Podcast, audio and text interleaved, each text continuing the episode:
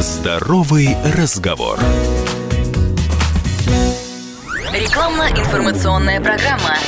Здравствуйте, друзья! В эфире «Здоровый разговор». У микрофона Мария Баченина. Тема нашего сегодняшнего заседания – персонифицированная медицина и спорт. Диагностика, которая может помочь выбрать вид спорта. У нас в эфире заместитель директора клиники Меденцентр по вопросам медицинской деятельности Лимаренко Ольга Петровна, врач-травматолог, ортопед. Ольга Петровна, здравствуйте. Мария, здравствуйте. Ну, сразу вопрос по теме. Персонифицированная медицина. Что это? Какие цели, задачи у этого направления? Из чего складывается слово персонифицированное? От слова персона. То есть мы расцениваем каждого конкретного человека как индивидуальность. Поэтому мы говорим о том, что мы можем к каждому пациенту подходить с той точки зрения и рассматривать те проблемы, которые беспокоят непосредственно его. Это не стандартный набор исследований и обследований для пациента – а еще какие-то дополнительные методики – для диагностики того, что волнует именно конкретного человека. Вообще, я знаю, что сложно сказать, в какое время года случается больше травм.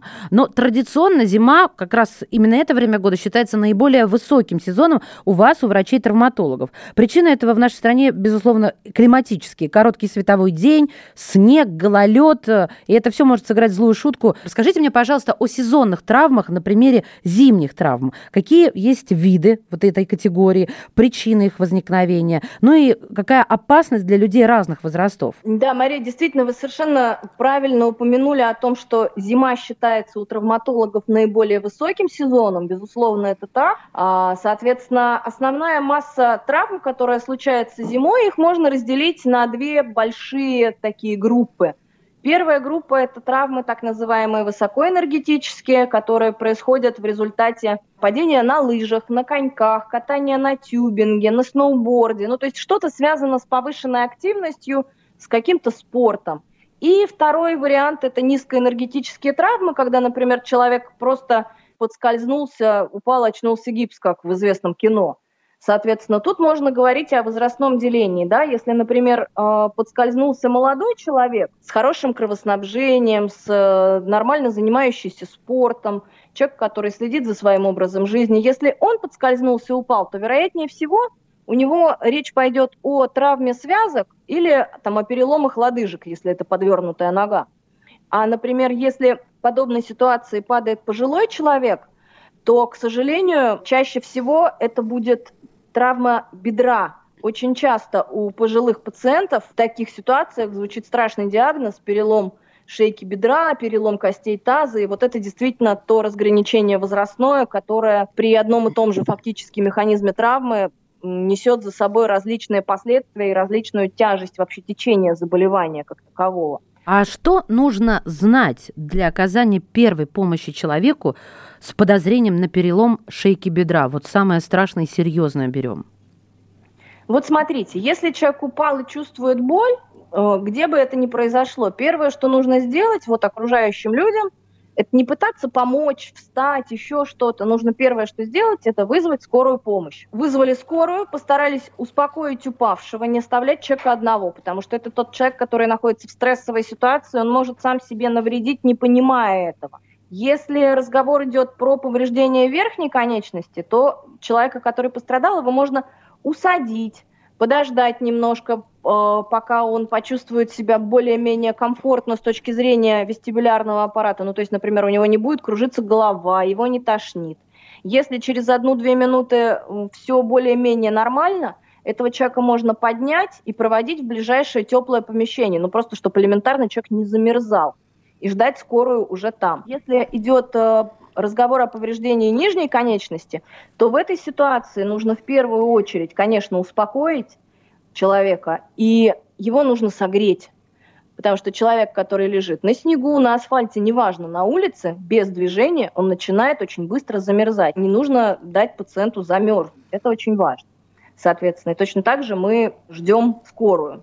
Пытаться человека поднять на ноги в такой ситуации на самом деле может сыграть действительно злую шутку, потому что если человек упал и случился перелом, так называемый, без смещения, в тот момент, когда кто-то будет сердобольно ему помогать поднимать его на ноги, этот перелом может осложниться тем, что он станет смещенным, например. Ольга Петровна, давайте тогда перейдем к мерам защиты себя от травмирования в зимний период. Как этого избежать? Есть ли у вас советы? Универсальные советы для пожилых людей в первую очередь это не скользящая обувь. Это нужно подобрать для себя обувь, которая подходит по размеру, которая не давит, которая не стесняет движений, в которой есть полный объем движения в голеностопном суставе, чтобы человек мог нормально координировать свою походку и чтобы подошва была плотная и не скользкая. Для пожилых людей, у которых есть, например, какие-то нарушения равновесия, нужно носить дополнительное приспособление при себе, ну, например, трости с зимним наконечником. Это тоже защищает от падения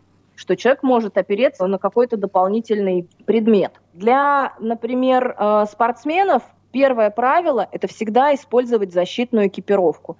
Очень часто спортсмены пренебрегают такой вещью, как, например, шлем. В итоге мы получаем огромное количество травм, связанных с травмой головного мозга, начиная от ран головы, и сотрясений головного мозга, и заканчивая ушибами головного мозга, которые могут закончиться действительно летально.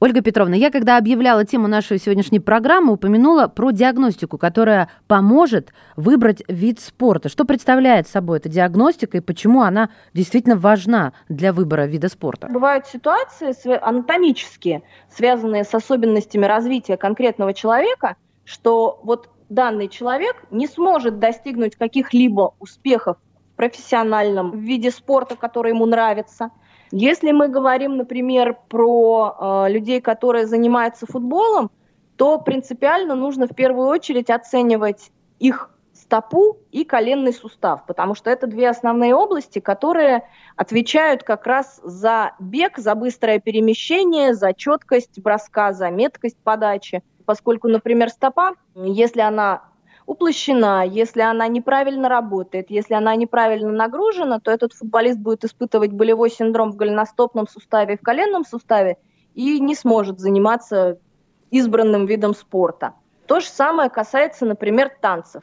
Если у человека есть проблемы с вестибулярным аппаратом, например, головокружение, причем причина этого головокружения может быть и как патология со стороны лора органов, также и патология со стороны сердечно-сосудистой системы – в данной ситуации, что танцы могут просто усугубить ситуацию, человек потеряет равновесие, упадет, получит какие-то травмы, для чего это нужно, вообще стоит задать себе вопрос. Нужно ли заниматься таким спортом, который может привести к травме? Ну, то есть сначала нужно семь раз, как говорится, отмерить и один раз отрезать. То есть пройти обследование своего организма и понять, есть у тебя способности и возможности твоего тела и организма к занятию тому или иному виду спорта, а затем уже бросаться в бой. Это здорово. Возможности вашего медицентра в сфере диагностики, хотелось бы об этом поговорить, а в сфере лечения, профилактики травм и реабилитации после них. Действительно, самое важно – это диагностика. На сегодняшний момент времени мы обладаем достаточно широким диагностическим спектром для того, чтобы мы могли предложить нашим пациентам лучшие методики диагностики.